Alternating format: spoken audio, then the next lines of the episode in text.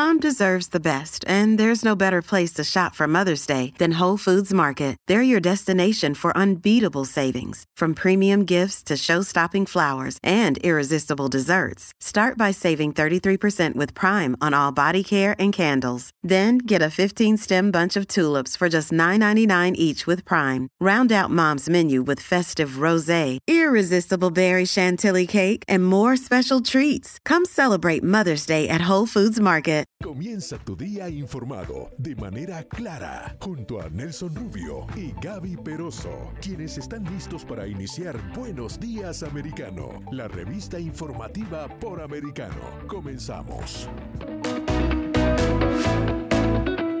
7 en punto de la mañana arranca así Buenos días americano. Como siempre un placer estar aquí. Bienvenidos una vez más a estas dos horas cargadas de mucha información. Aquí estamos Nelson Rubio y Gaby Peroso dispuestos a justamente aclararle esos temas que le importan a usted.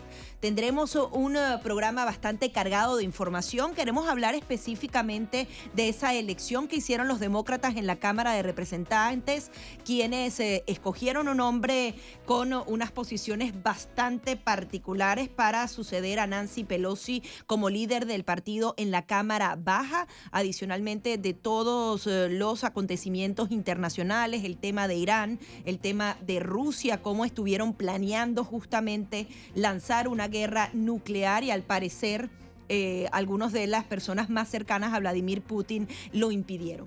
Hay también, eh, bueno, temas que vamos a estar hablando, la situación que se está viviendo en China, las protestas, el aumento de la represión, la revelación con relación a los controles que está haciendo la dictadura comunista, la muerte del ex líder del Partido Comunista, Jiang Zemin. También vamos a estar abordando el tema de la crisis en la frontera sur el descontrol que se está viviendo en la frontera, la patrulla fronteriza es más que evidente que no da abasto y llegan diariamente miles y miles de ilegales, algo que en opinión de muchos está amenazando la seguridad nacional y favoreciendo el tráfico de fentanilo Gaby que está generando realmente muertes a granel en toda la nación americana. Adicionalmente, darles nuestros números telefónicos para que usted participe junto a nosotros, pueda hablar de política o del tema que teníamos justamente en la hora de Nelson. Este tema de cómo eh, los medios han descubierto, hay evidencias suficientes de que el uso de drogas o incluso operaciones a temprana edad, tratar de acelerar esos cambios de sexo y todo eso, más bien lo que trae es unas secuelas irreversibles físicas y psicológicas a nuestros niños y adolescentes. Vamos a reiterar el teléfono al que ustedes pueden llamar. De verdad nos da muchísimo gusto. Gracias por los mensajes que estamos recibiendo en el Día del Locutor eh, hoy, primero de diciembre. Pueden llamar ustedes al 786-590-1623 o el 786-590-1624. A las 7.3 minutos en la mañana Gaby, te propongo, llevemos a nuestra audiencia algunas de las principales eh, noticias que usted eh, debe saber para comenzar el día bien informado. Los demócratas de la Cámara de Representantes eligen a Haken eh, Jeffrey para suceder a Nancy Pelosi como líder del partido en la Cámara Baja. Se prevé que los demócratas sean la minoría a partir de enero de 2023, cuando los nuevos miembros tomen posesión. Será la primera vez eh, que estén en la minoría desde 2019. El recién juramentado líder se sumó a la lista de congresistas que apoyan la reforma a la ley de registro para otorgar Green Card a unos 8 millones eh, de inmigrantes indocumentados. Emiliana Molina tiene el reporte. Esta es una nueva generación de líderes que refleja vitalidad y diversidad de nuestra nación, dijo la líder de la Cámara Baja, Nancy Pelosi, felicitando a los nuevos líderes del Partido Demócrata. En opinión del analista conservador independiente, Francisco Semiayo, la designación de Jeffries es histórica. Se ha, se decidido eh, mencionado en la media que es una persona que ah, trabaja con los dos lados para mover agendas ah, en el Congreso. Semiayo agrega que, con la elección de Hakim Jeffries, se abre el camino para una nueva generación de líderes en la Cámara Baja, y eso, dice, invita a la unión, aunque reconoce que hay temas que le preocupan. A mí me da un poco de, preocupación porque yo he estado en eh, unos eventos, ah, es decir, con puertas cerradas, donde no ha habido media, donde él ha hablado eh, una manera donde ah, no ha sido bien honesto. él, tiene tendencia de, hablar propaganda y, propaganda peligrosa. Y, para que sepan que, es, bien, es bien progresista y lo han lo han reconocido como ser un político bien progresista. Los progresistas perdieron el control de la Cámara de Representantes tras la renovación del liderazgo demócrata en las elecciones de medio término. Desde 2019, Jeffries, representante por Nueva York, ocupa la presidencia del caucus demócrata, desde donde desarrolla y comunica sus políticas y prioridades legislativas. La todavía presidenta de la Cámara Baja, Nancy Pelosi, de 82 años, mantendrá su escaño representando al estado de California y fue nombrada como Speaker emérita. Por su parte, el actual líder de la mayoría demócrata en esa Cámara, Steny Hoyer, se centrará en su papel como miembro del Comité de Asignaciones. La número dos de los demócratas en la Cámara Baja será la representante del estado de Massachusetts, Catherine Clark. Como presidente del caucus demócrata y tercera autoridad, pasará a ser el legislador por California, Pete Aguilar, quien es miembro del comité que investiga el asalto del 6 de enero de 2021 al Capitolio. Emiliana Molina, Americano. Gracias a nuestra colega Emiliana Molina por la información. Amigos, de otro lado, 21 gobernadores republicanos rechazan el mandato militar de vacunación. Las autoridades enviaron una carta a los líderes del Congreso pidiéndoles que prohíban al presidente Joe Biden emitir un mandato de vacunación contra el COVID-19 para los militares en Estados Unidos. Argumentan que el mandato de la vacuna crea un riesgo de seguridad nacional que afecta gravemente a las capacidades de defensa en el extranjero y la preparación estatal en casa. Afirman además que esta orden está causando un problema de dos frentes en el ejército, ya que los miembros actuales del servicio están dejando las filas y los nuevos reclutas no se están inscribiendo. Muertes por armas de fuego alcanzan sus niveles más altos en casi tres décadas. En 2021 se produjeron 48.953 muertes por armas de fuego, siendo el mayor número desde 1981.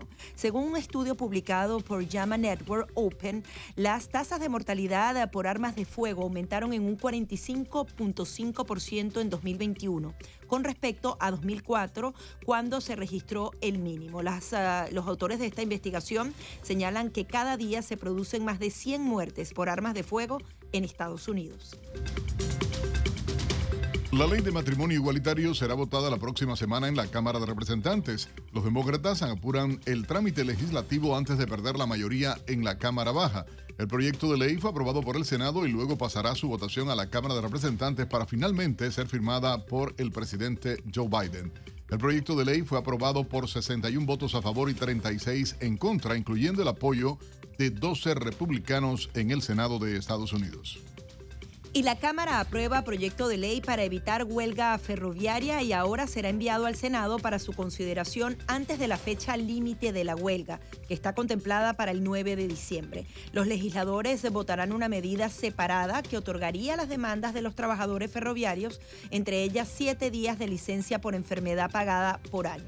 Los líderes sindicales habían pedido 15 días de licencia por enfermedad pagos, pero el acuerdo tentativo solo asigna un día personal adicional, lo que provocó el descontento. El senador Marco Rubio se refirió al proyecto de ley. Escuchemos. Lo que idealmente debería suceder aquí es que los verdaderos trabajadores y la línea ferroviaria deberían de llegar a un acuerdo por su cuenta. Pero si van a venir al Congreso y van a hacer que el Congreso intervenga y realmente imponga el trato, usted sabe que los propios trabajadores han rechazado un trato que fue hecho por los patrones laborales que los trabajadores no apoyan. De otro lado, se confirmó que los inventarios de reservas de petróleo en Estados Unidos cayeron 12.6 millones de barriles, cuatro veces más de lo previsto, según informó la Agencia de Información Energética. La fuerte caída obedece en parte a los ajustes estadísticos realizados por la agencia, que durante la semana eh, pasada sumó unos 10 millones de barriles a los envíos a refinerías. Estas son algunas de las principales informaciones destacadas a esta hora. Buenos días, americano. Accede a toda nuestra programación a través de nuestra página web, americanomedia.com, nuestra aplicación móvil, Americano Media, Roku, Amazon Fire, Google TV y Apple TV. Puedes sintonizarnos en Radio Libre 790 AM en Miami. Nelson, y hay que comentar un poco más sobre esta persona que fue escogida por los demócratas para representarlos en la Cámara de Representantes. Al parecer es un hombre que negó las elecciones de 2016, ha insistido en que Donald Trump no fue un presidente legítimo, algo que me llama mucho la atención porque entonces cuando del otro lado cuestionan las elecciones eh, del 2020, entonces allí sí son malos. Pues es un hombre negacionista de elecciones, si ese es el término que les encanta utilizar de un lado. Adicionalmente, un hombre que estuvo mintiendo reiteradamente, asegurando que los republicanos quieren erradicar eh, todos eh, los beneficios del seguro social, cosa que es completamente mentira, que califica a los republicanos como maga extremistas. A mí lo que me preocupa es que esa figura, que en teoría será el vocero de los demócratas, lo que puede hacer es fracturar aún más y desunir a los estadounidenses con posiciones tan controversiales. Pero lo peor de la historia es que nuevamente la selección de este nuevo presidente de la minoría, en este caso del Partido Demócrata en la Cámara de Representantes de Estados Unidos, se basó en lo fundamental, uno, en la política liberal recalcitrante de, extrema izquierda y voy ahora el tema de la afroamericana. O sea, primero la ideología de él, cómo se pinta y todo eso. O sea, tomando fuerza el ala de izquierda liberal dentro del Partido Demócrata nuevamente a la hora de nominar a su líder. Pero lo peor, que tuvieron como elemento de que es el primer afroamericano en la historia de todo el Congreso que se convierte en la máxima figura del partido para ser representado. Algo que me parece aberrante, porque si ahora el color de la piel es el referente para poder elegir una persona, más allá de las calificaciones, más allá de la... Bueno, es lo que pasa con la Secretaría de Prensa de la Casa Blanca, que ha sido la, peor de toda la historia o con la propia vicepresidenta del país, que el referente fue porque era mujer, porque era negra nada más, y me parece que eso a, a nada ha llevado, ¿no? Lamentablemente son las políticas que está teniendo el partido de Morda y la que quieren establecer e imponer en el país eh, para tratar de llevar. Queremos que ustedes eh, nos acompañen, opinen por supuesto en vivo a esta hora. Gaby Peroso y Nelson Rubio acompañándoles en Buenos Días Americano. Mi gente, llamen al 786-590-1623, 786-590-1623 o al 786-590-1623. Hey, it's Ryan Reynolds, and I'm here with Keith, co star of my upcoming film, If, only in theaters, May 17th. Do you want to tell people the big news? All right, I'll do it. Sign up now and you'll get unlimited for $15 a month in six months of Paramount Plus Essential Plan on us. Mintmobile.com slash switch. Upfront payment of $45 equivalent to $15 per month. Unlimited over 40 gigabytes per month. Face lower speeds. Videos at 480p. Active Mint customers by 531.24 get six months of Paramount Plus Essential Plan. Auto renews after six months. Offer ends May 31st, 2024. Separate Paramount Plus registration required. Terms and conditions apply if rated PG. Ya regresamos. Enseguida regresamos con más, junto a Nelson Rubio y Gaby Peroso, por Radio Libre 790 AM.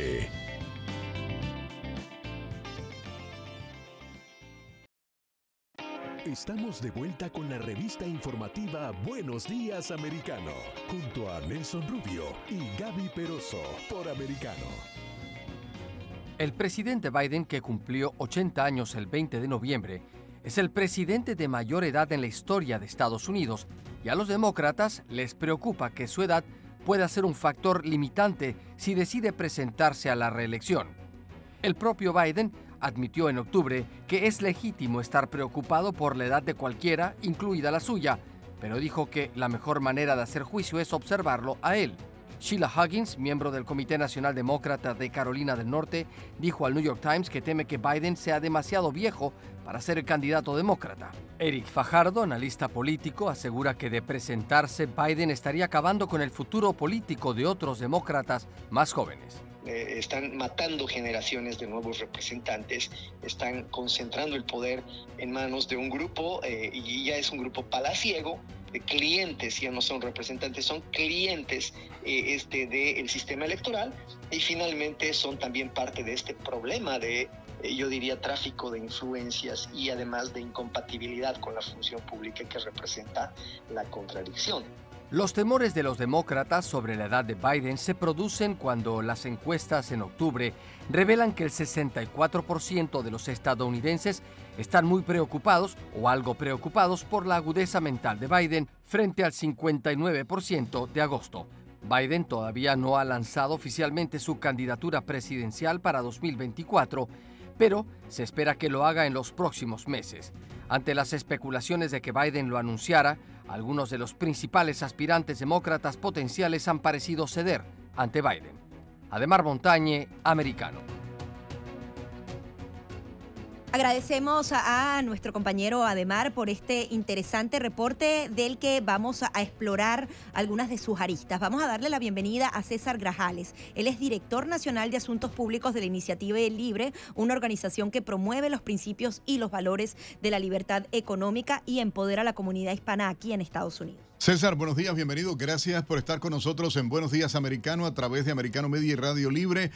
¿Qué le parece? Porque lo que llama la atención es que la reacción viene desde dentro del propio Partido Demócrata. Hay un rechazo real, de hecho, las encuestas, dentro de los propios demócratas, 64% de los demócratas dicen estar preocupados o algo preocupados por la agudeza mental de Biden. En solamente eh, eh, un mes, un 5% más ha aumentado de rechazo a la posibilidad.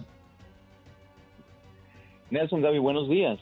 Bueno, aquí hay un, tema bien interesante. La, la, cuestión es que, en mi caso personal, y lo he mencionado en otras entrevistas, yo tomo con mucho respeto el tema de la edad porque al final del día, más allá de las políticas públicas, que no estoy de acuerdo en ninguna con el presidente Biden, pues hombre, llegar a los 80 años siempre es una bendición, ojalá pudiera llegar hasta ahí. Pero, habiendo dicho eso, pues es claro que biológicamente el ser humano, o por lo menos hasta este momento de la historia de la humanidad, todavía cuando llega a los 80 o más allá va perdiendo ciertas capacidades, se va haciendo más lento, le es más difícil eh, tomar ciertas decisiones con rapidez y un cargo tan importante como la presidencia de los Estados Unidos, el líder del mundo, un país que tiene tantos enemigos, tantas responsabilidades, pues hombre, es claro que necesita de alguien con una energía y con mucha energía y con fuerza y con agilidad mental para tomar las decisiones correctas. Y es claro que dentro del Partido Demócrata, y no solamente dentro del Partido Demócrata, el votante demócrata, la gran mayoría también está considerando que sería mejor un candidato eh, diferente que al, al presidente Joe Biden.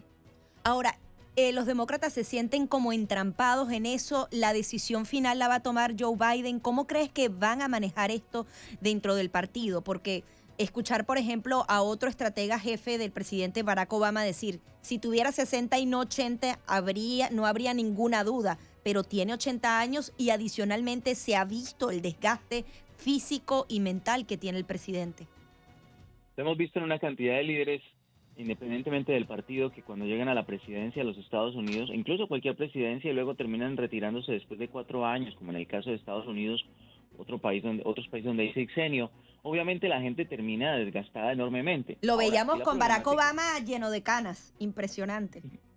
Total, así es. Entonces ahorita la problemática también surge es, el presidente Joe Biden se hará a un lado. Yo he escuchado de fuentes más o menos cercanas a esos círculos probablemente no, que de alguna manera él y su esposa Jill Biden eh, de, alguna manera les molesta el tema de la edad y que les comenten eso y sobre todo que hace unos años atrás él se tuvo que hacer a un lado para que corriera Hillary Clinton y obviamente eso no le caló en, él, en su, en su, ego, en su parte política y ahorita aparentemente por lo que he escuchado por ahí en algunos círculos cercanos como mencioné, pues probablemente él sí iba a anunciar. Así que vamos a ver qué va a pasar esa batalla interna dentro del Partido Demócrata.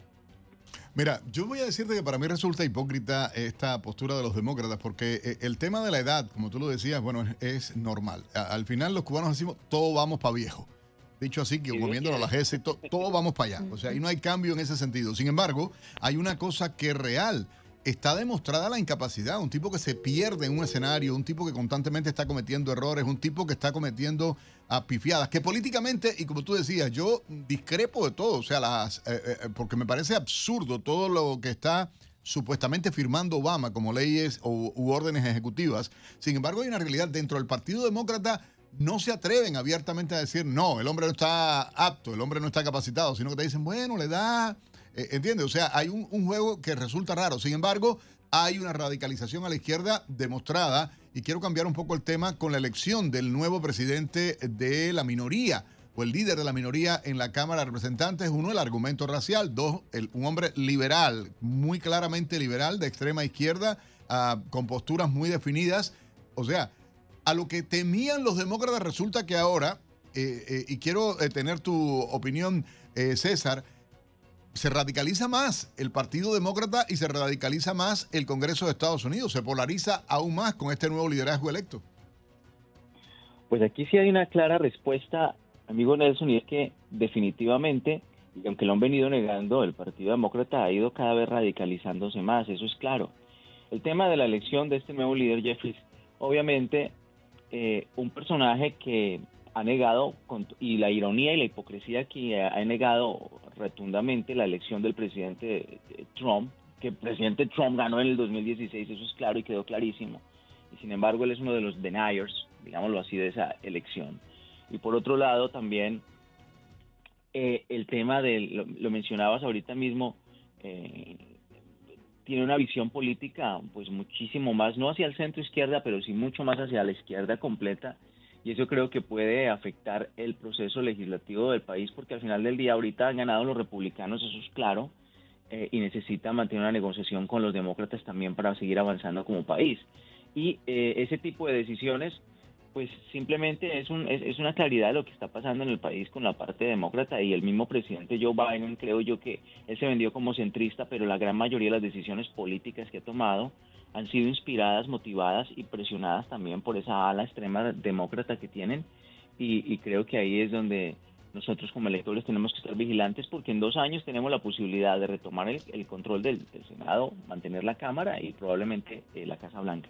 Ahora, ante el fracaso de esta administración en materia fronteriza, de la inflación, del manejo del país, esos grupos eh, progresistas pueden reclamar dentro del Partido Demócrata, nosotros lo podemos hacer mejor y tomar aún más partido y convertirse ellos en, no sé, impulsar figuras como la Ocasio Cortés, que vuelva Elizabeth Warren, o sea, esas posturas mucho más fuertes, eh, dejando a un lado esa posición centrista, es decir, aprovechar eso para que ellos realmente se, se posicionen aún más.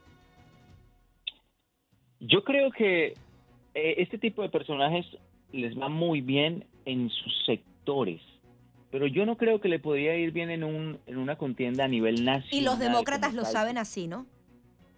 Exacto, yo creo que no, no, no creo que tuvieran esa posibilidad. Yo creo que Estados Unidos como, como grupo total, como sociedad completa, creo que es más hacia el centro de, puede ser centro derecha, en otras ocasiones puede ser que sea. Y los Clinton lo saben perfectamente, César, porque parte de la campaña que ha estado desarrollando Hillary Clinton de manera paralela ha sido justamente el país y el partido necesita irse al centro. Nosotros, ella dice que ella representa al centro dentro del partido demócrata y, eh. creo que por ahí apuntaba Gaby, ¿no? A, tratar de, de, hablar de ese tema, ¿no? Exactamente, yo no, no, no lo veo, pero claro, dentro, diga, reitero, dentro de esos sectores donde ellos vienen, como en el caso Ocasio Cortés y estos señores en New York, en esas áreas les puede ser que les vaya bien y tienen ese grupito elector que los va a mantener y son muy vocales, es gente joven y van a hacer muchísimo ruido y van a estar allí haciendo bastante ruido, pero no creo que en una posible contienda nacional, llamémoslo presidencial, tengan intereses ellos de hacerlo, les vaya bien, eso no, no creo que les que funcionaría en el país, por ese lado no me preocuparía. Sin embargo, sí, es importante revisar lo que podrían hacer y todo el daño que pueden hacer, obviamente a través de la legislación, en la parte, eh, en la parte del Congreso, que es ahí donde al final del día se decide el, futuro político del país. El presidente pues tiene una figura fuerte, firma los proyectos de ley, pero son los legisladores los que procesan y, pasan las leyes, así que es ahí donde tenemos que mantener eh, más fuerza y vigilancia. Muchísimas gracias César por estar aquí. Gracias a ustedes. César Grajales, director nacional de Asuntos Públicos de la Iniciativa Libre. Pausa y ya venimos con mucho más. Enseguida regresamos con más, junto a Nelson Rubio y Gaby Peroso, por Radio Libre 790 AM.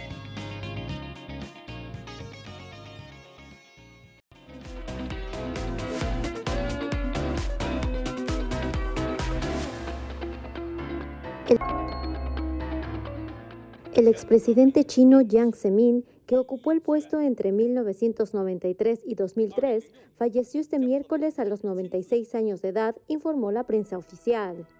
De acuerdo con medios oficiales, el exmandatario falleció en la ciudad oriental de Shanghái debido a la leucemia que padecía, enfermedad que no había sido anteriormente anunciada por la prensa ni las instituciones.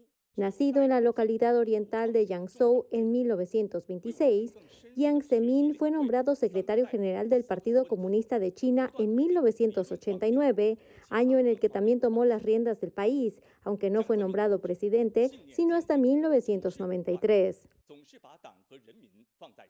Figura clave en la China post-Tiananmen, Jiang Zemin lideró el boom económico del país asiático en la década de 1990, pero dejó manchas en su historial como el auge de las desigualdades y la corrupción, los presuntos abusos en la región del Tíbet o su polémica batalla contra la organización religiosa Falun Gong.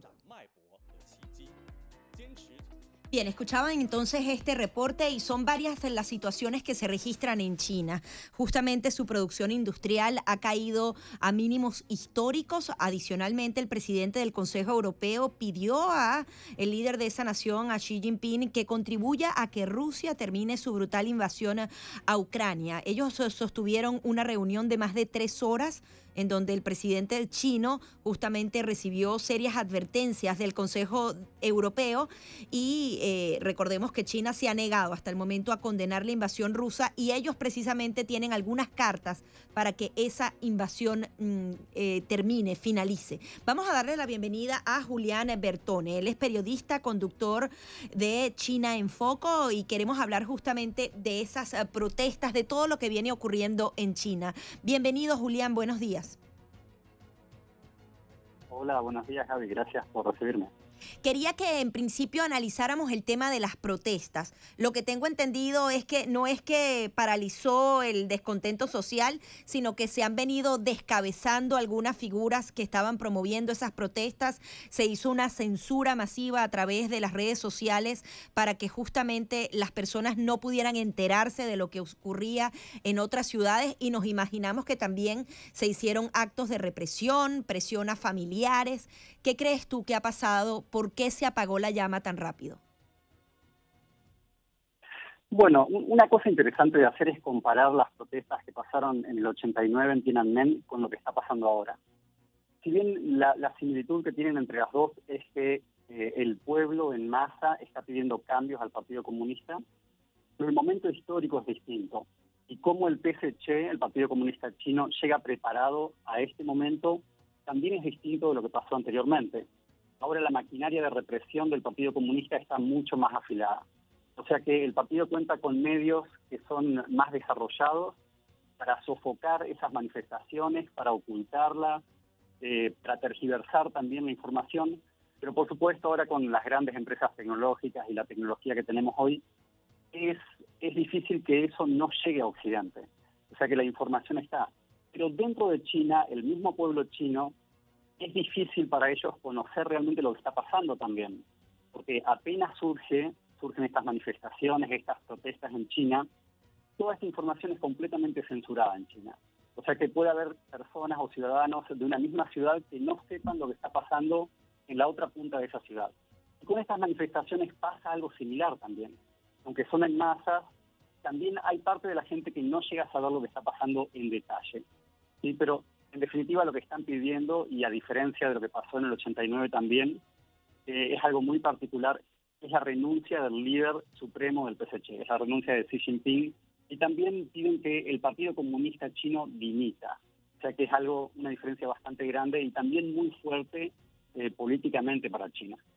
Ahora, ¿qué está pasando realmente con el COVID-19 dentro de China? ¿Por qué Occidente ha podido medianamente vivir con el virus y China no? Porque además le trae demasiados problemas. Estas protestas que terminan justamente llamando a la renuncia del líder, adicionalmente el tema industrial, el tema económico. Ellos necesitaban crecer muchísimo más y no lo están haciendo con todos esos objetivos que tienen de convertirse en los líderes en número uno en el tema económico, incluso en el tema militar.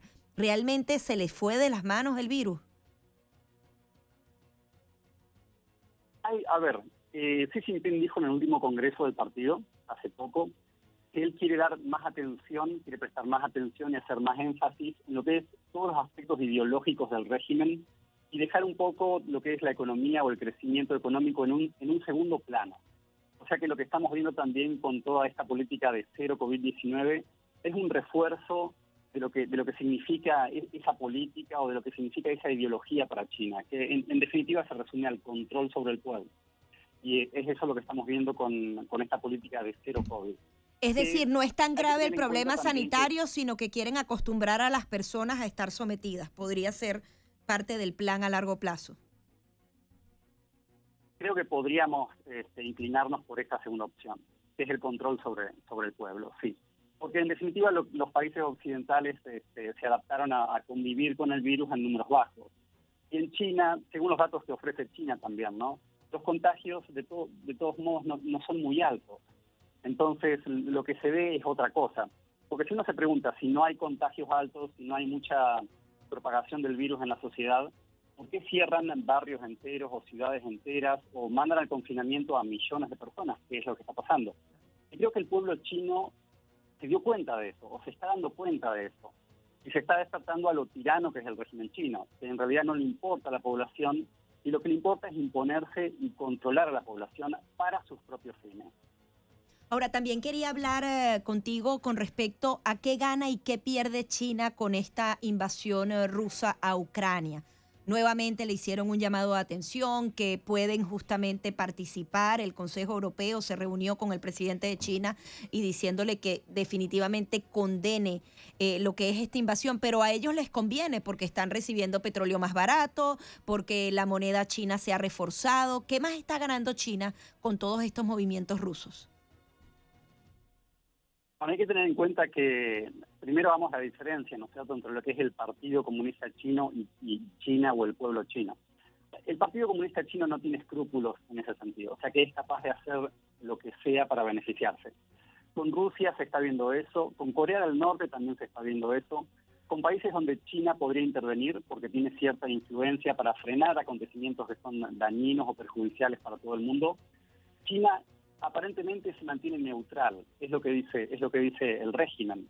Eh, cuando responde preguntas sobre eso, dice que colabora, este, quiere, este, procura por el beneficio de, todas las naciones, pero en el fondo se ven otros, otras cosas, se ven tratos comerciales con, esa, con esos regímenes, se ven eh, por otra parte que comparten ideologías y se ve un apoyo mutuo entre esos regímenes. Entonces, este, China no quiere de alguna forma quedar mal con Occidente, pero al mismo tiempo quiere apoyar esos movimientos que, causan tanto daño al mundo, como se ve en Rusia y en Corea del Norte, por supuesto. Ahora, ¿crees que eh, el tema de China, si se sigue complicando su economía, puede traer una recesión mundial? Vimos como las bolsas cayeron, luego se recuperaron. Está el tema petrolero que podría justamente recortar aún más los barriles de petróleo porque ellos no tienen tanta demanda. Eh, ¿Qué crees tú? ¿Qué impacto puede tener lo que suceda adentro con todo el mundo? China de alguna forma está jugando con eso, porque ella ve que su posición, a, lo que llegó ahora, tiene una posición bastante importante en el mundo. Eh, si bien China, por ejemplo, en ese momento del 89, de la masacre de la, de la Plaza Tiananmen, y con Jiang Zemin, que es el ex, este ex líder que falleció eh, el miércoles, eh, a partir de este líder es como que China se incorporó a Occidente, de alguna manera. Estados Unidos ayudó a China a incorporarse a Occidente en ese entonces. Y poco a poco China fue tomando papeles cada vez más importantes en lo que es Occidente y en la, en la economía occidental. Entonces llegamos a un punto donde Occidente no puede del todo independizarse de China y es lo que se vio en la pandemia, en las cadenas de suministro. O sea que China está ahora en, en una posición donde puede jugar un poco con eso.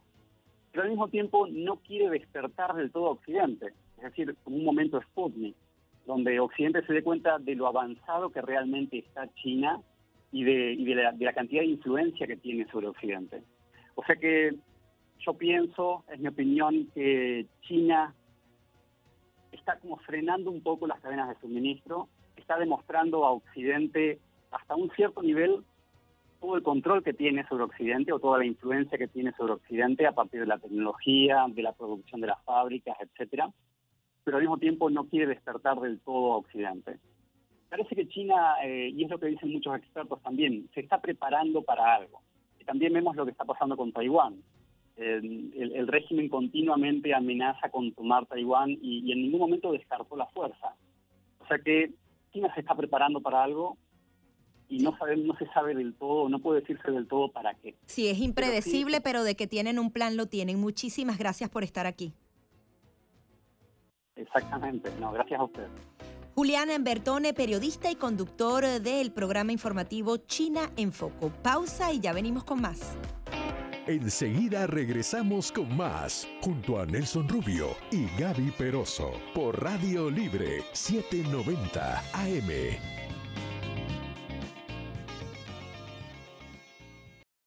Estamos de vuelta con la revista informativa Buenos Días Americano, junto a Nelson Rubio y Gaby Peroso por Americano.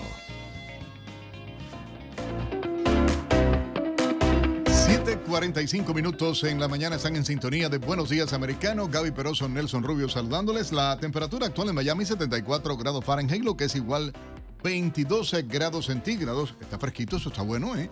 A el saludo, por supuesto, a toda la gente que en todo el país a esta hora nos sintoniza y les propongo a llevar a ustedes en este momento un resumen de algunas de las informaciones en las que está trabajando nuestro departamento de noticias en Americano Media y Radio Libre 790 AM.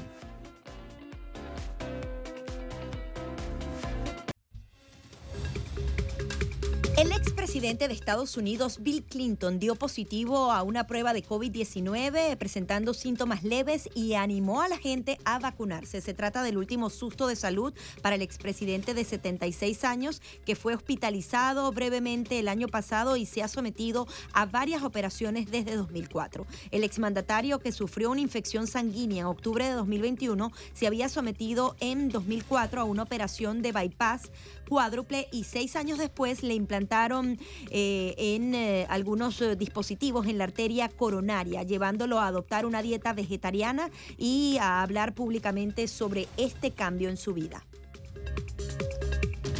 En otra información, la Reserva Federal impondrá, a otro, impondrá otro aumento de las tasas de interés antes de la Navidad. Jerome Powell reiteró que la política del gobierno es impulsar tasas altas y mantenerlas durante un periodo prolongado para combatir la inflación. El director de la Reserva Federal dijo en un discurso escrito que entregará a la institución Brookings que este mes se podría aumentar la tasa en solo medio punto después de cuatro alzas consecutivas de tres cuartos. Aclaró que esto no debe tomarse como una señal de que la Reserva Federal abandonará su lucha contra la inflación en el corto plazo. Un comité de la Cámara de Representantes ahora tiene seis años de las declaraciones de impuestos de Donald Trump. El comité aseguró que necesita los documentos para establecer si el Servicio de Impuestos Internos, el IRS, está auditando adecuadamente las declaraciones eh, del expresidente. Los legisladores tendrán poco tiempo para analizar los documentos del expresidente, ya que los republicanos están listos para asumir el control de la Cámara en enero. Se desconoce qué sucederá con los resultados del comité cuando los republicanos tomen el control dentro de pocas semanas.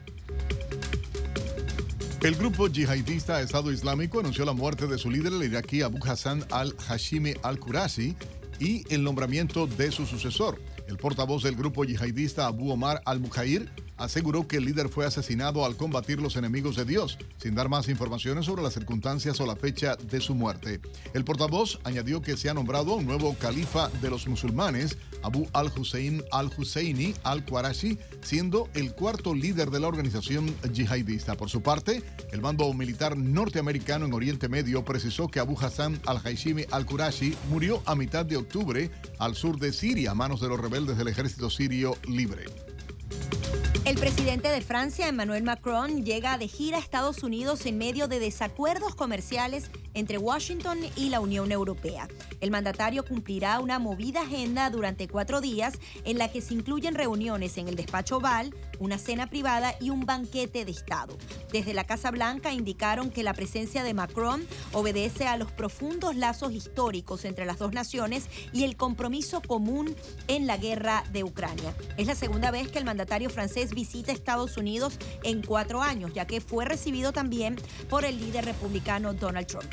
Escuchemos los detalles que nos trae AFP.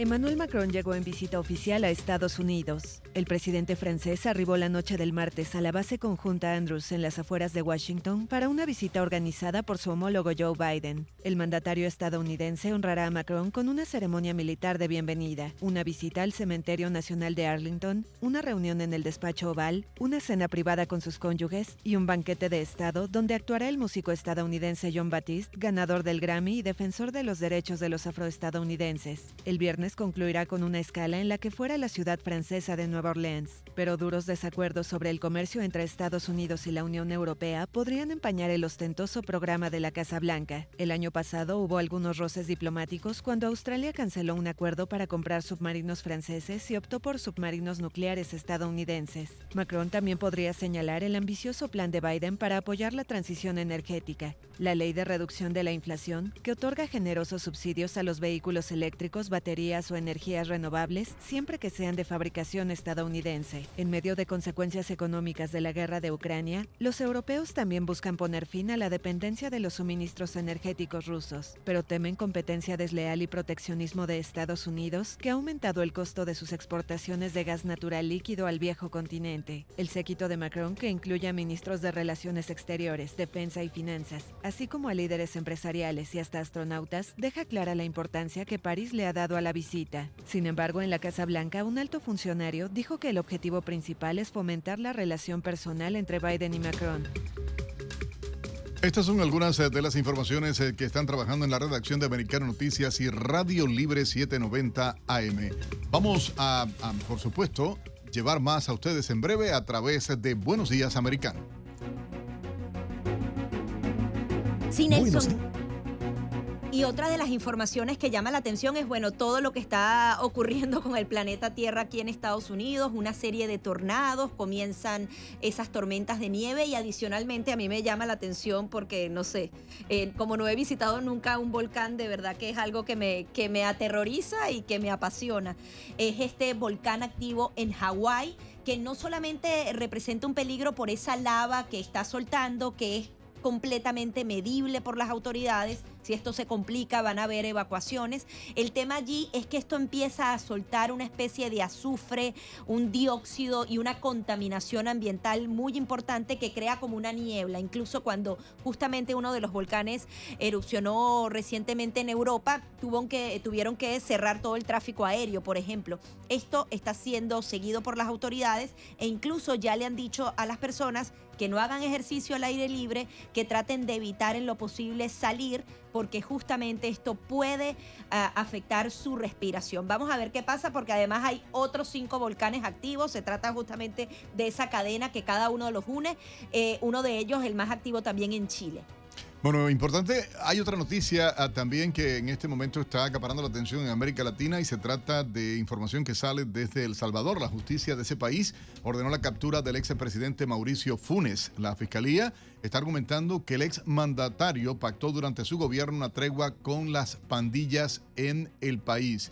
Hay eh, mucha información con relación a esto, expectativa, eh, lo dan hoy como prófugo y eh, también hay una noticia acá en eh, Estados Unidos. Bueno, hay especulaciones, lo publica Bloomberg a esta hora, y es que hay una compañía taiwanesa, la TSMC, que va a producir chips avanzados acá en Estados Unidos. Y una confirmación también que ha salido ah, desde España. Se sabe ya de cinco sobres con explosivos enviados al actual presidente izquierdista Pedro Sánchez y otras instituciones españolas, luego del incidente que se dio en la Embajada de Ucrania en las últimas horas, donde explotó uno de estos sobres y causó heridas a un funcionario.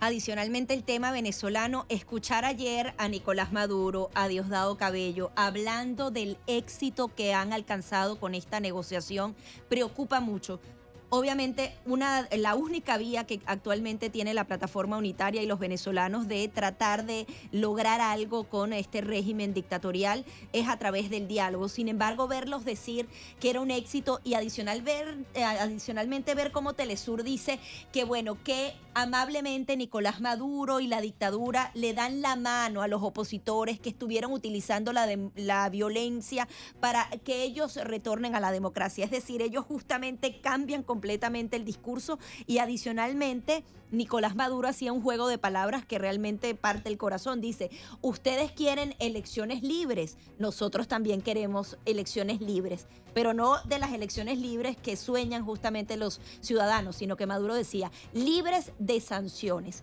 Y ellos lo están logrando. Han logrado justamente el canje de los narcosobrinos, que sean liberadas algunas de las sanciones específicas y adicionalmente que les liberen todos los recursos en el extranjero, que se abra el mercado petrolero es decir, están ganando absolutamente Pero esa es la complacencia y la hipocresía de la administración Biden. De un lado dicen una cosa y de la otra hacen otra. Están bailando la música de los dictadores. O sea, esta administración débil, esta administración cómplice, está bailando la música que están tocando la dictadura de Cuba, la dictadura venezolana, y eso da vergüenza. Por cierto, hablando de debilidad, ahora están acusando al príncipe heredero saudí de manipular a la justicia de Estados Unidos por el caso de Khashoggi. Recuerda que Biden dijo que ahora tiene, como fue nombrado... Pero ¿cómo los manipuló? O sea, era un hombre malo, pero ahora no tanto, no le quitan todo, pero es que los manipularon. El petróleo y Biden desesperado por hacer negocios con, con Arabia Saudita y toda esta otra historia.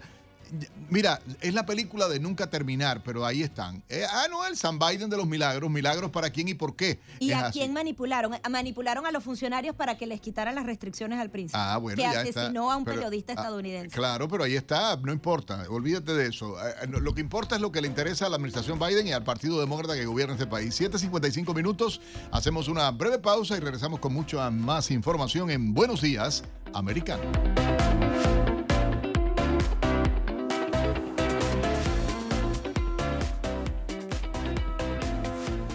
Enseguida regresamos con más, junto a Nelson Rubio y Gaby Peroso, por Radio Libre 790 AM.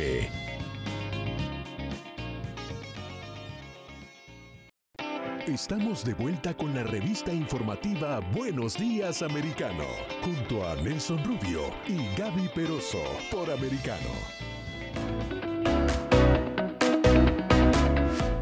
8 en punto en la mañana hora del este en Estados Unidos. La bienvenida si recién nos sintoniza a través de Americano Media de costa a costa en todo el país en nuestras aplicaciones y por supuesto a todos los amigos que nos sintonizan igualmente a través de Radio Libre 790 AM. Bienvenidos, un placer acompañarles por supuesto y mucho se ha estado hablando eh, del tema de seguridad nacional que representa la crisis fronteriza que se está viviendo. Tenemos y quiero dar la bienvenida de inmediato para eh, comentar de este tema a Víctor Ávila, agente especial supervisor jubilado del Servicio de Inmigración y Control de Aduanas acá en Estados Unidos. Eh, estuvo en el área de investigaciones de seguridad nacional, dependiente del Departamento de Seguridad Nacional de la Nación Americana y acaba de regresar justamente ayer desde Eagle Pass eh, y del Río, donde fue testigo personal del descontrol migratorio que realmente ha sobrepasado las capacidades ah, de la patrulla fronteriza, algo que se está cuestionando. Hay generándose un descontrol real con amenazas para la seguridad nacional. Víctor, gracias por estar con nosotros. Muy buenos días, bienvenido a Buenos Días Americano. Muy buenos días, Nelson. Eh, feliz de estar con ustedes otra vez. Víctor, cuéntanos eh, tu experiencia visitando esa zona eh, en la frontera México-Americana. ¿Qué pudiste ver? ¿Qué pudiste percatarte cuál es el sentir de los oficiales en la frontera. Hijo Néstor, te puedo decir, estuve ahí los últimos cuatro días en la área de Del Río, Texas, Eagle Pass, Texas, Normandy, Quemado, Texas, es toda esa área donde eh, cada vez que regreso, esta última vez sí fue algo mucho más diferente porque sigue, aparte de que sigue la invasión, sigue el movimiento de personas indocumentadas entrando a este país sin ninguna restricción a cualquiera. Ninguna ley de inmigración está siendo aplicada, eh, completamente ignorada. Están los, albergues llenos de personas, están los centros de detenciones que han este, puesto ahí temporariamente en, en la área de Eagle Pass, están saturados y están los camiones y el movimiento constantemente 24 horas al día. Pero lo que más importante quiero eh, eh, decirles lo que vi, que es algo muy preocupante, eh, es que los albergues, estos que le llaman NGOs, organizaciones no, no gubernamentales, sí, este, tienen un, una, una autoridad aquí que no sé quién se les ha dado del gobierno de, de Biden, que eh, están haciendo un movimiento de estas personas, no nomás en el lado americano, pero déjame te digo lo que, lo que me di cuenta cuando estuve ahí. Están procesando a personas indocumentadas en el lado mexicano, Nelson.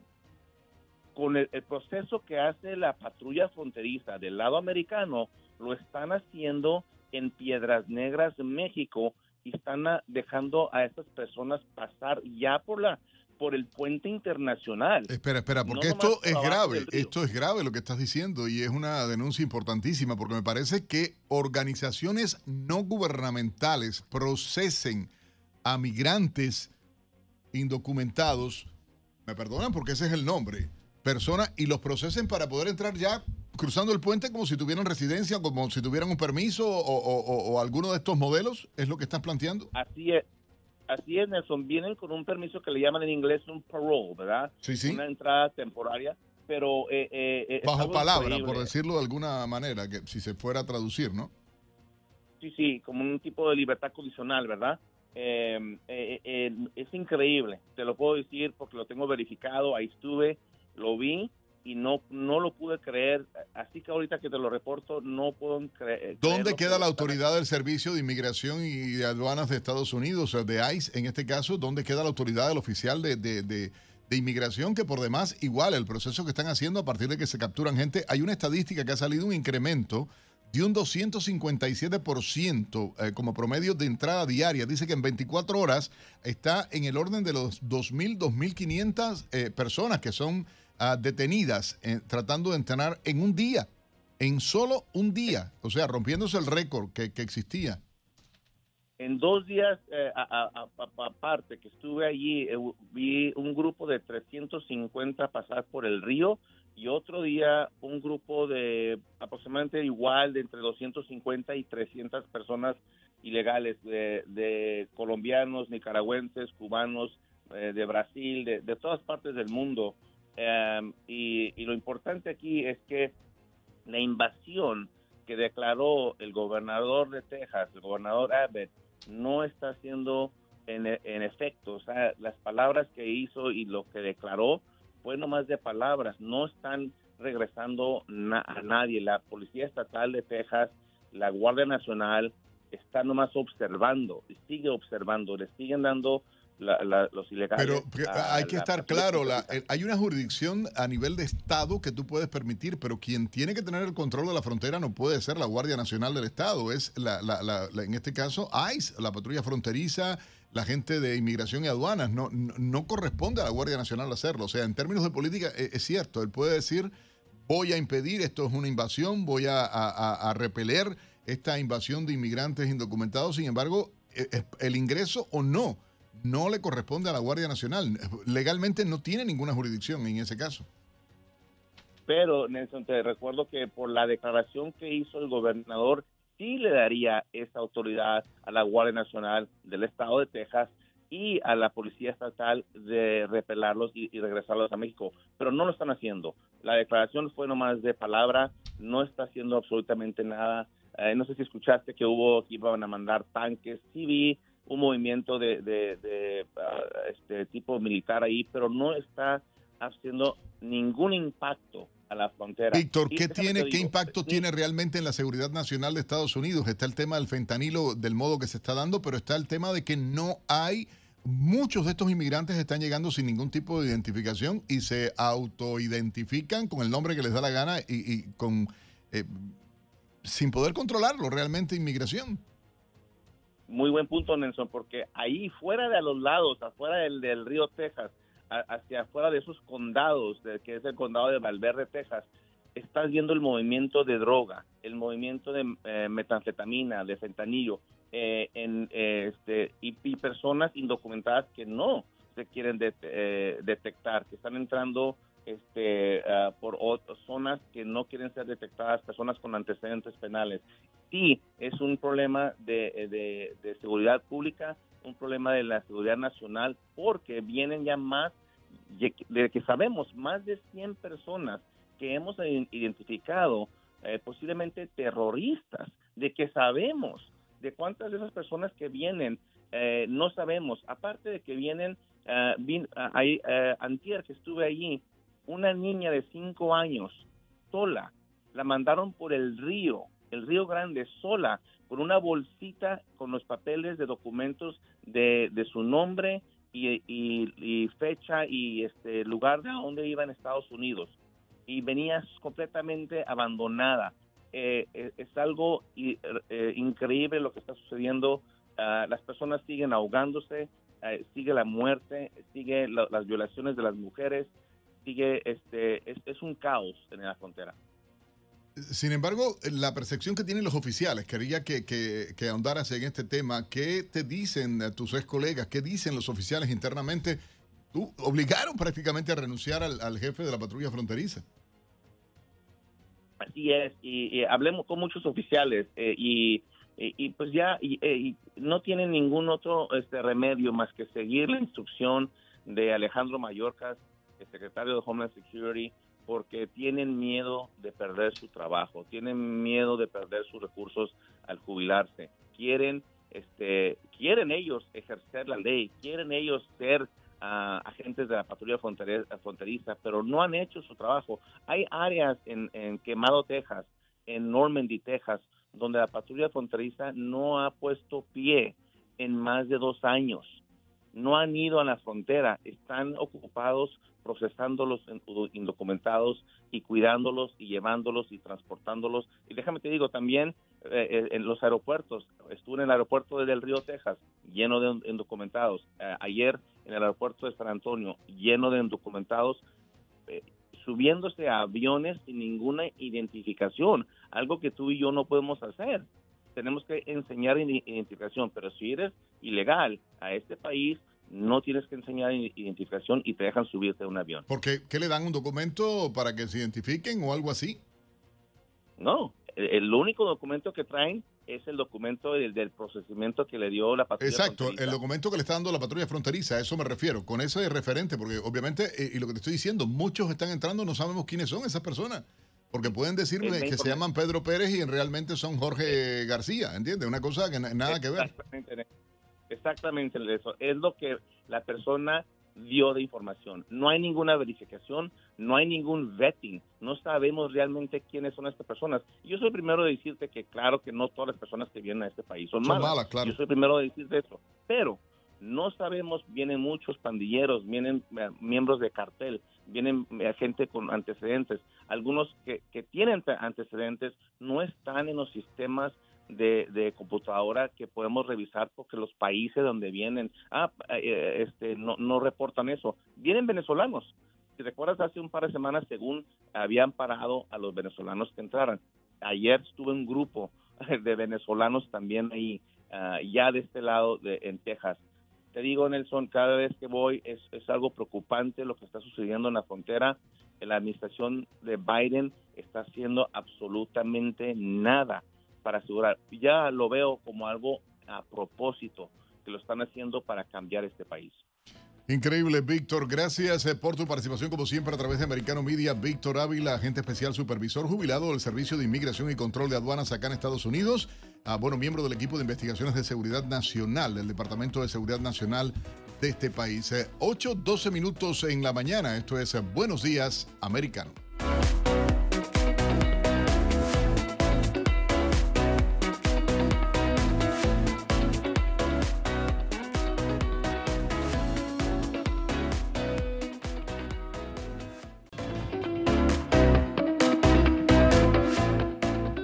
15 minutos, hora del este en Estados Unidos. Buenos días, americano, a través de Americano Media de costa a costa en toda la nación americana. Gracias a todos los amigos eh, que están en sintonía en toda la comunidad hispana a través de los Estados Unidos con nosotros y, por supuesto, a los amigos que a través de la radio igualmente nos sintonizan en Radio Libre 790M. Si quieren llamarme, participar con nosotros, conversar, pueden hacerlo y hablar de todos estos temas. El 786 590 Sí, señor, 590, el número director, me quedé en blanco. Qué bueno queda eso. 590-1623, 590-1624. Usted ve que me acordé. 786-590-1623. Marque ahora mismo para que converse conmigo ah, y pueda hablar de los temas que a usted le interesan. Les propongo hacer un resumen con algunas de las informaciones más importantes allegadas a nuestra redacción en las últimas horas.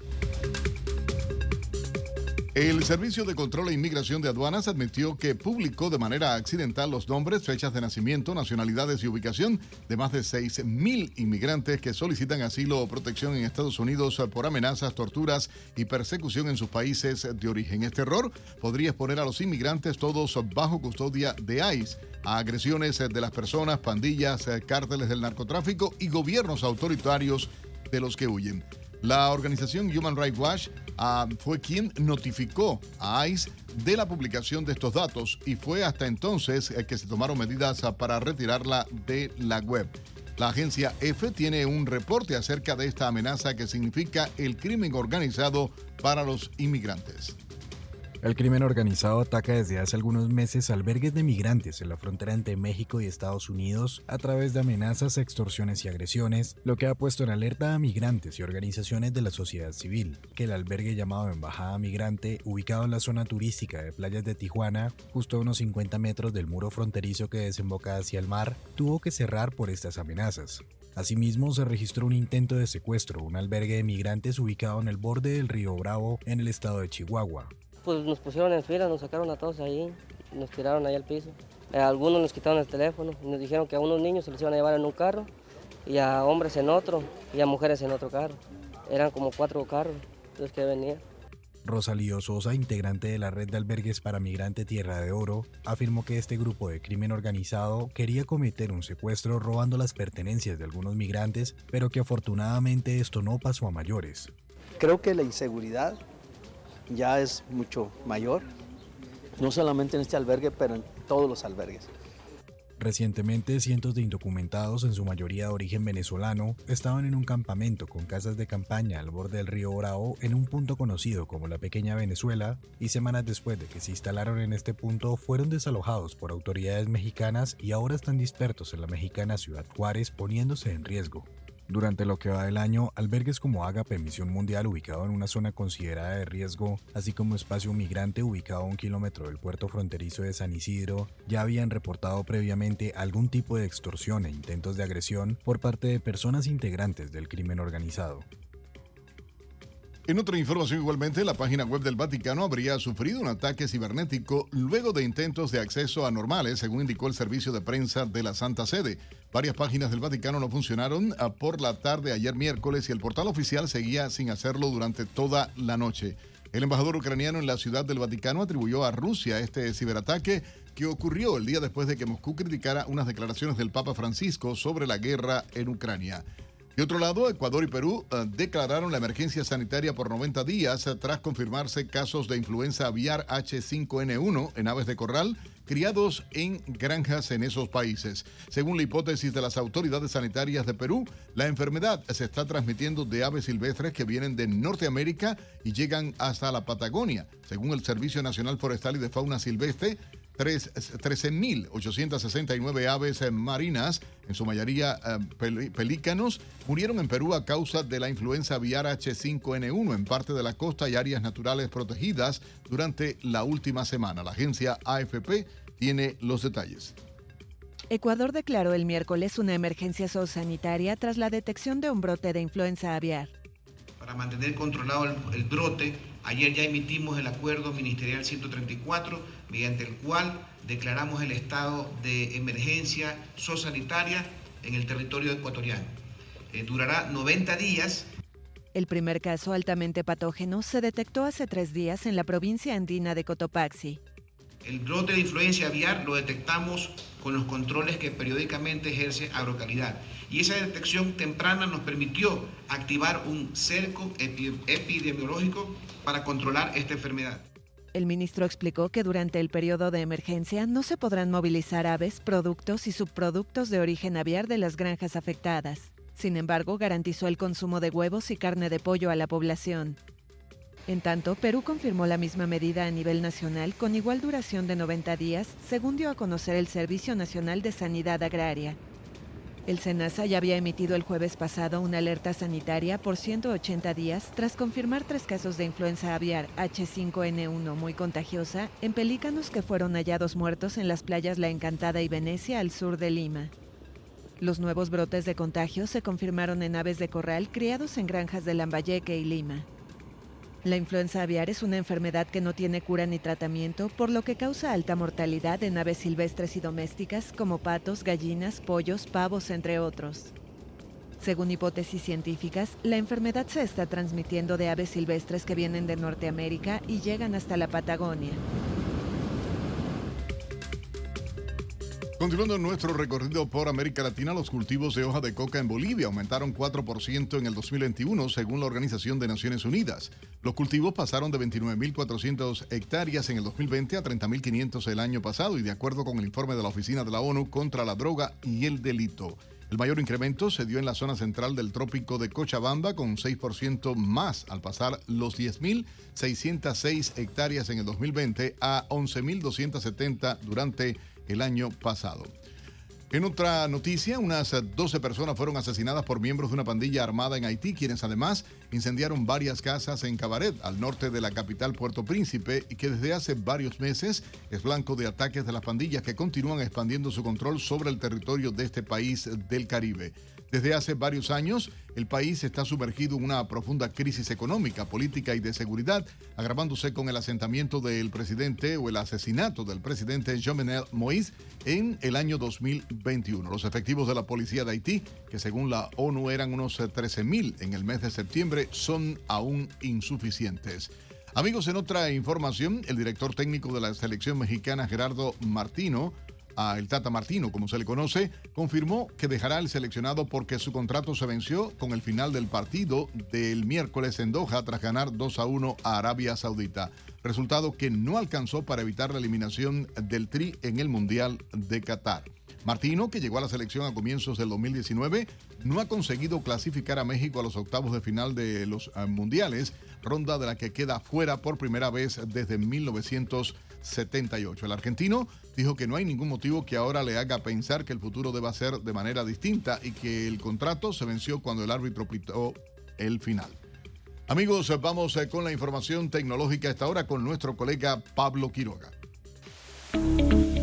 Hola, ¿qué tal? Soy Pablo Quiroga con la noticia tecnológica del día. FTX no es la única y ahora BlockFi se declara en bancarrota. La compañía de intercambio de criptomonedas ha declarado en bancarrota esta semana en un tribunal de Nueva Jersey. Se cree que la caída de BlockFi está vinculada a la quiebra de FTX. La acción ocurre apenas cuando hace unas semanas una de sus fundadores, Flory Márquez, celebra a través de su cuenta de Twitter la solidez de la compañía en medio de esta crisis del sector. Un asesor financiero de la plataforma explicó que tras la caída de FTX la plataforma tomó todos los resguardos para proteger a los usuarios y a la compañía. A pesar que la plataforma aún está suspendida, se informó que existe liquidez suficiente que soporte el proceso de reestructuración. Serían alrededor de 257 millones de dólares. La compañía fundada en el 2017 cuenta con cerca de 100.000 acreedores con pasivos y activos que van desde los mil millones a 10 mil millones de dólares. Según reportan medios, el destino del dinero está en procesos legales que tomarán años resolverse. El principal problema de las criptomonedas sería la poco e inexistente regulación del sector. BlockFi y ocho de sus filiales iniciaron el proceso de suspensión de pagos bajo el capítulo 11 ante el Tribunal de Quiebras de Nueva Jersey. La idea es poder dar estabilidad al negocio de la compañía, hacer una reestructuración con el fin de responder a sus obligaciones frente a sus usuarios. BlockFi tenía una inversión significativa en FTX, según declaró la firma. BlockFi y FTX no son las únicas compañías que han quebrado este 2022. Celsius Network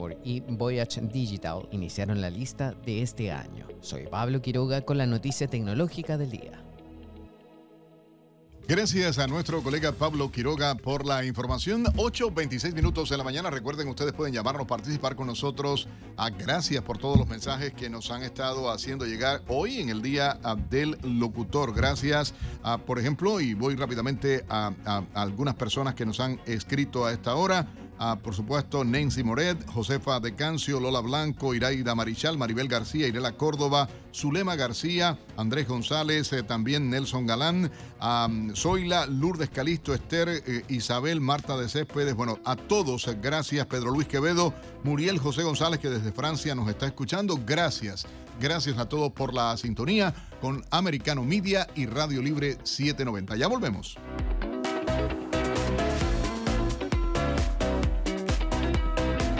Enseguida regresamos con más, junto a Nelson Rubio y Gaby Peroso, por Radio Libre 790 AM.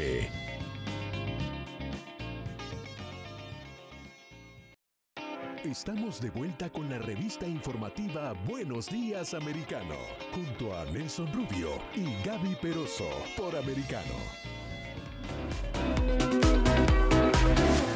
8.30 minutos de la mañana, continuamos con más de Buenos Días Americano y nuestro Nelson Rubio nos ha sorprendido hoy con una torta maravillosa, si ustedes pudieran ver esa delicia, mira, tiene todo tipo de chocolates, eh, de los que amamos. Eh, eh, todo, no, es que está bueno. Eso es un regalo realmente de mi esposa. Yo debo decirlo, mi esposa, Sofía, fue la que nos los mandó de regalo a cortesía de ella, de, su compañía, ¿entiendes? Ah, por el Día del Locutor. Así que, de verdad, gracias. Gracias a, Sofía. Pero tiene, está envenenada para bien no, es que no, torta. no está envenenada nada. ella sabe que a mí me gusta el, Tiene una botella de Jack Daniel encima como figura principalísima de la torta y le aplaudimos la iniciativa. Claro que sí, eso es el tema y hay que hacerlo. Yo digo que sí, gracias de verdad y, y la felicitación a todos nuestros colegas locutores, periodistas de Americano Media, igualmente, eh, por supuesto. Eh, y, nada, gracias, gracias por este regalo y a los muchachos de Pascal Bread House que tuvieron la, la cortesía ¿no? de hacernos llegar esto. Así que gracias a todos.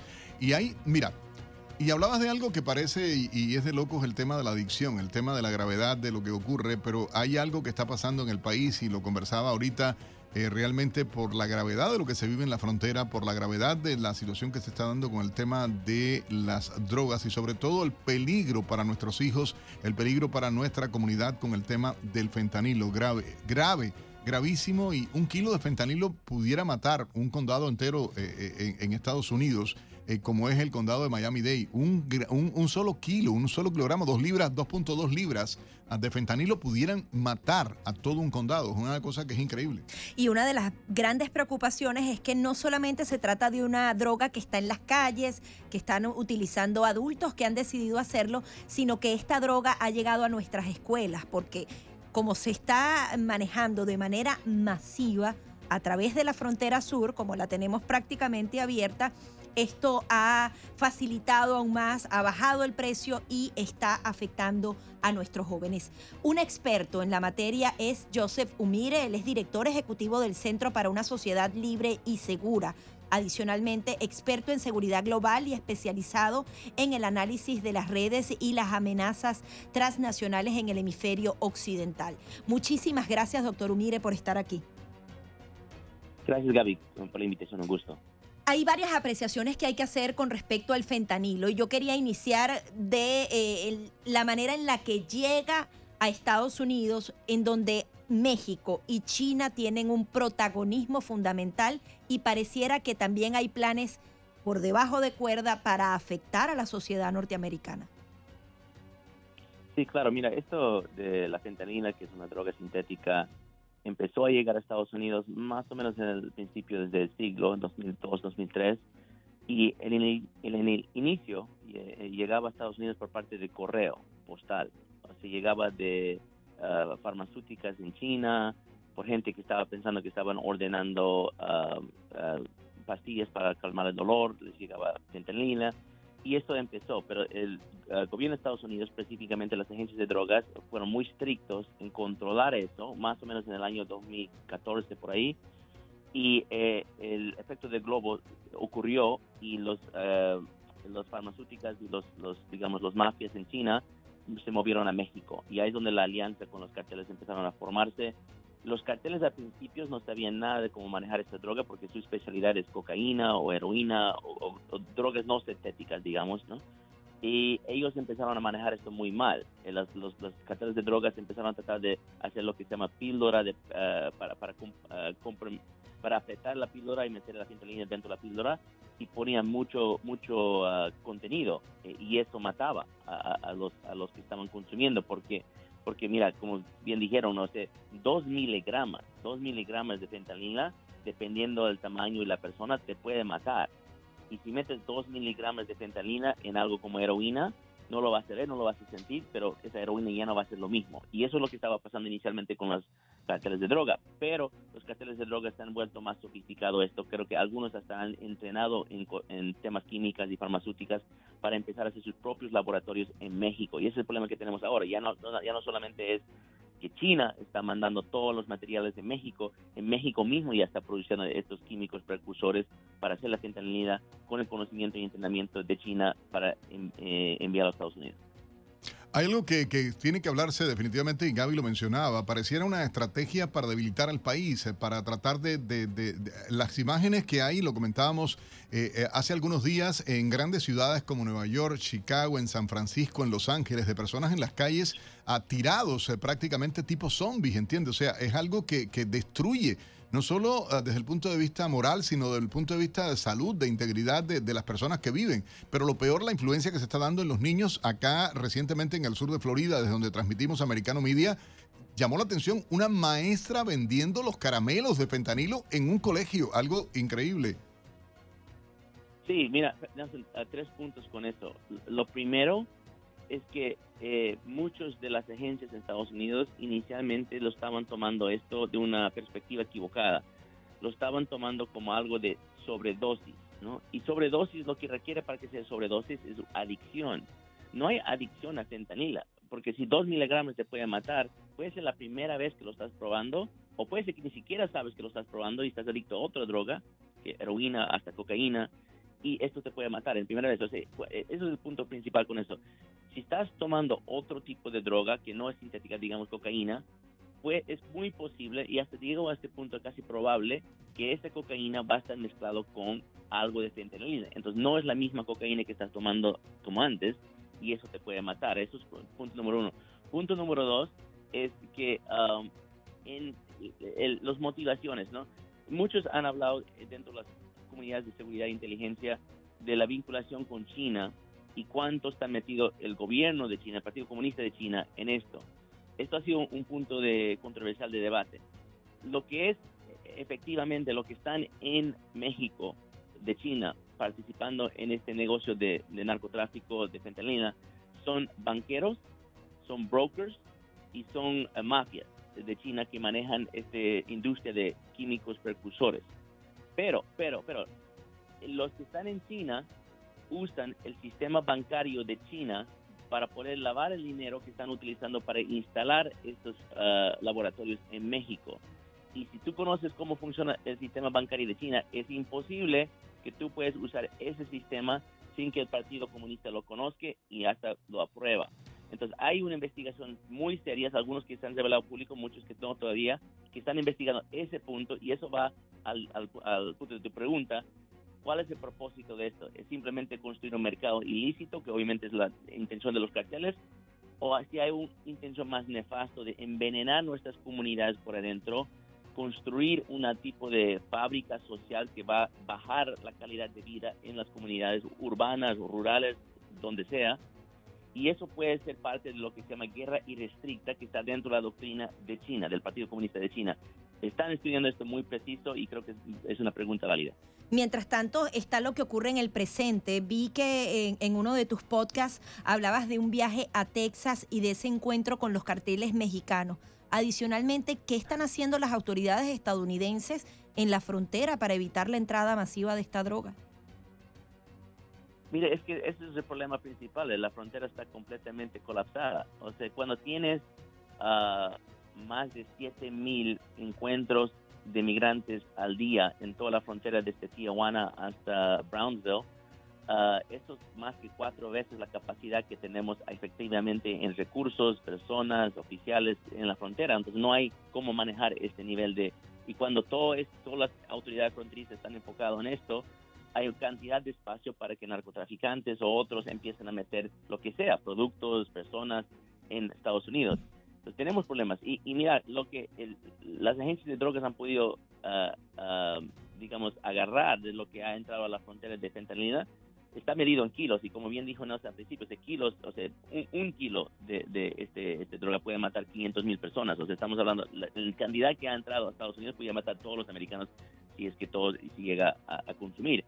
Pero esto está poniendo unos vacíos gravemente. Yo lo conocí de primera mano porque yo fui a la frontera en varias ocasiones, pero la última viaje a la que te refieres a lo que mostramos en el podcast Border Wars, eh, yo vi ningún policía en el lado de México. Yo solo vi carteles y carteles que estaban controlando esa parte de la frontera como si ellos fueran las policías, así con camiones abiertos, vigilando, investigando. y, realmente los, pueblos ahí en esta parte de frontera, yo estaba en Matamoros, responden más al cartel que a las propias autoridades. Y es algo que es impresionante, ciertamente. Queremos, eh, Joseph, agradecerte enormemente esta participación con nosotros a través de Americano Media en Buenos Días Americano y Radio Libre 790 para toda nuestra audiencia. Gracias. Hay que estar atento, hay que estar pendiente a todo esto que está viviéndose y, por supuesto, exigir de las autoridades más responsabilidad en este sentido. Hacemos una breve pausa, por supuesto, queremos la participación de todos ustedes a través del 786-590-1623 y el 786-590-1624. Ya volvemos.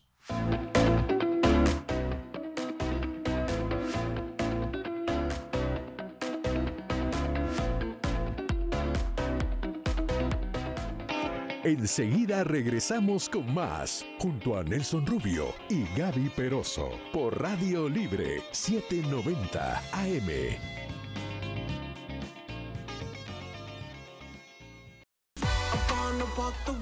Y los fanáticos de Argentina celebrando ese triunfo el día de ayer. Estaban un poquito angustiados, pero tenían todo para ganar. No es mi equipo preferido, lo confieso, pero sé que la fanaticada es mundial. ¿Y por qué no? Ay, si la envidia fuera tiña, cuántos tiñosos habría. O sea, que tú eres más de Brasil, De Brasil, ¿no? totalmente. Ah, toda la vida. Y España, me encanta España, hasta que finalmente ganó, entonces se ratificó que ese es mi equipo. Entonces está siempre esa rivalidad. O sea, si te gusta Brasil, no te, no te gusta Argentina. Es como Argentina y Alemania también, Argentina y Alemania. No, pero a mí me gustan los dos equipos, pero eso decir así que yo, yo no desprecio a nadie.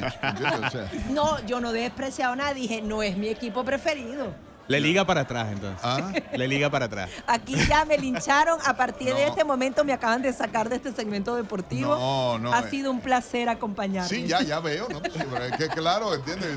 Mira, salirte con esa patada, así, ¿entiendes? No, ayer yo disfruté el equipo de Argentina, disfruté muchísimo la, la victoria del equipo. Eh, los goles, me sorprendió el primer gol, de momento estaba viendo, ¿entiendes? Mira que lo intentaron, porque tuvieron fallos antes de ese gol. Increíble la, Messi y quien no era Messi, como digo yo, todo el mundo intentando, no había manera de poder ver el, gol, pero llegaron y llegaron dos. Bueno, pero también hay que darle crédito al, portero de Polonia, que de verdad este, no, no, una jornada espectacular. Pero también habían patadas de esas bobas, ¿eh? vamos a estar claros que yo vi patadas de esas. Yo soy malísimo en la portería, ¿no? Vamos a partir de eso, porque tú tienes, uno tiene que ser honesto. Claro. Pero bueno, la, conclusión es que al fin se vio la Argentina que estábamos esperando desde el primer día. Al fin vimos e, ese equipo que propone, ese equipo que puede ser candidato al título y que eh, candidato a, ser campeón y que al final del día eh, terminó como primero de grupo y ahora eso le va a favorecer en los cruces porque no era igual estar por el lado donde estaba Francia que ahora enfrentará a Australia. paralelo a esto salía la noticia, ¿no? La salida completa de México de, de, la jugada, que, que, eso, mira, me gustó muchísimo, ¿tú sabes qué? Pero cayó con las botas puestas México. Sí, sí, no, no, no, ganó, ganó, ganó, pero perdió igual. Eh, vamos a estar claros, se fue, coge el avión y vete, así de simple. Tanto nadar para morir ahogado en la orilla, decía mi papá. Eh, no, así es, pero no, tú sabes quién se murió en la orilla y tengo que decirlo porque si no reviento, Canelo Álvarez. Ah, Tuvo que como pescador arrepentido echarle para atrás, sí, mira, racata, racata para atrás, porque el, quedó mal. Sí, hablado quedó muy mal el Canelo Álvarez y pidió disculpas. Claro, fue eh, un poco, la ignorancia es atrevida, ¿no? Entonces, eh, ponerse a hablar eh, de cosas que pasan en un vestuario de fútbol y de una persona, un ídolo de, multitudes como lo es Messi, bueno, genera ese tipo de... Canelo Álvarez es bueno y, y es ídolo de, bueno, allí ¿Entiendes? Vamos a estar claros. Pero el Messi es el Messi, ¿entiendes? Y, la guapería que le, puso al Messi se le, se le fue. Oye, hay mucha información en esto, lo de Alemania, España, Japón. Víctor, cuéntanos un poco. Sí, hoy, hay hoy, hoy iba a haber una jornada emocionantísima. Vamos a analizarla junto con. sí, vamos a analizarla junto con un colega periodista deportivo, Javier Ramírez Musela. ¿Qué tal? ¿Cómo estás? Javier, buenos días.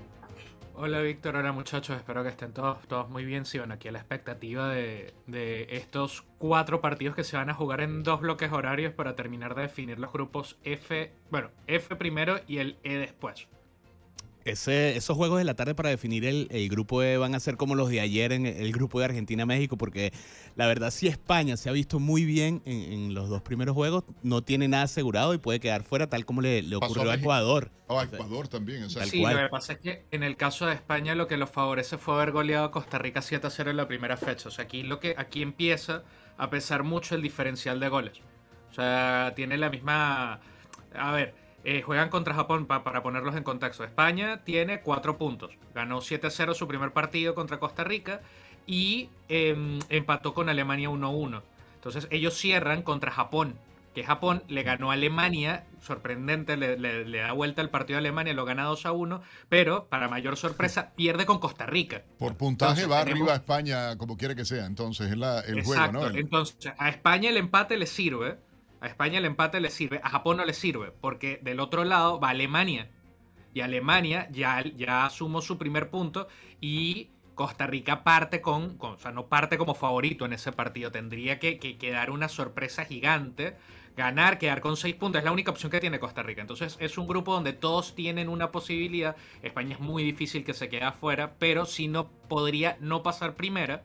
Y eso sería un problema porque, como bien decía Víctor antes, los cruces se complican mucho para los Tratando de ser adivino, ¿posibilidad real de que Japón le gane a España en términos eh, prácticos, viendo lo que ha ocurrido en el terreno? Mira, eh, es muy difícil porque a mi, a mi juicio España es uno de los equipos con mayor volumen ofensivo, o sea, es uno de los equipos que más alternativas tiene, los que más corre, los que más intensidad ha tenido. A mi juicio el que mejor ha jugado en, en la primera ronda, eh, más que Brasil, más que Argentina. Pero eh, en este mundial cualquier cosa puede pasar y un equipo como Japón, ordenado en el fondo, con, jugadores jóvenes y rápidos arriba, puede hacer bastante, bastante daño eh, si es que España llega a confiarse, que no creo que suceda. Cambiando entonces y tratando un poco de buscar que seas pitonizo, el caso concreto de Alemania y, y en, el, en el caso contra los ticos, por ejemplo está difícil que los ticos, o sea, a mí me gustaría, o sea, yo siempre voy a querer que todos los latinos y todos los, hispanohablantes pasen, pero la verdad es que bastante complicado porque los alemanes tienen un equipo bastante, bastante ordenado, muy joven, o sea, están en un proceso de renovación bien importante. Hay que echarle a un, a un jugador que se llama Jamal Musiala de, del Bayern, eh, bastante, bastante bueno y tiene 18 años. Eh, en el partido contra España fue, a mi juicio, el mejor. Y los ticos, bueno, van a depender mucho de qué tanto se puedan ordenar en el fondo, de tratar de superar el trauma de haber perdido 7-0 con España. Contra Japón se vieron muy ordenados. Y bueno, ver qué, qué puede hacer Keylor y qué tanto puede atajar. Si logran pasar un buen número de minutos con el arco en cero, puede que tengan alguna opción. Pero si no, es muy difícil. Vamos a presentar un paquete de la agencia AFP porque por primera vez en la historia de un mundial masculino de fútbol, entre las 36 designaciones arbitrales, hay seis mujeres. Vamos a escucharlo. Un momento histórico para el fútbol. La francesa Stéphanie Frappard será la primera mujer en arbitrar un partido del mundial masculino. Será el duelo entre Alemania y Costa Rica, que se jugará el jueves en el estadio Albait con un boleto en juego a los octavos de final. Frappard también fue la primera en dirigir en la Liga Francesa de Fútbol Masculino y en la Liga de Campeones, y es una de las tres mujeres incluidas en la lista de 36 árbitros principales de este Mundial. Ya había oficiado como cuarta árbitra en el México-Polonia y en el Portugal-Ghana. El jueves liderará un equipo arbitral completamente femenino, del que también formarán parte como asistentes la mexicana Karen Díaz y la brasileña Neuza Baki.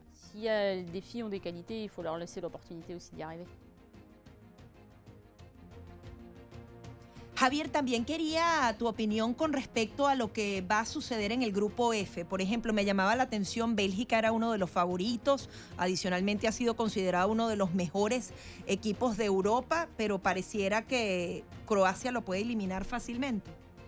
Mira, eh, lo que pasa es que es eh, estar en el momento equivocado, en el lugar equivocado. Bélgica efectivamente ha sido uno de los mejores equipos europeos en el último tiempo, fue semifinalista en el Mundial anterior en Rusia. Eh, se enfrenta al subcampeón del mundo, a Croacia.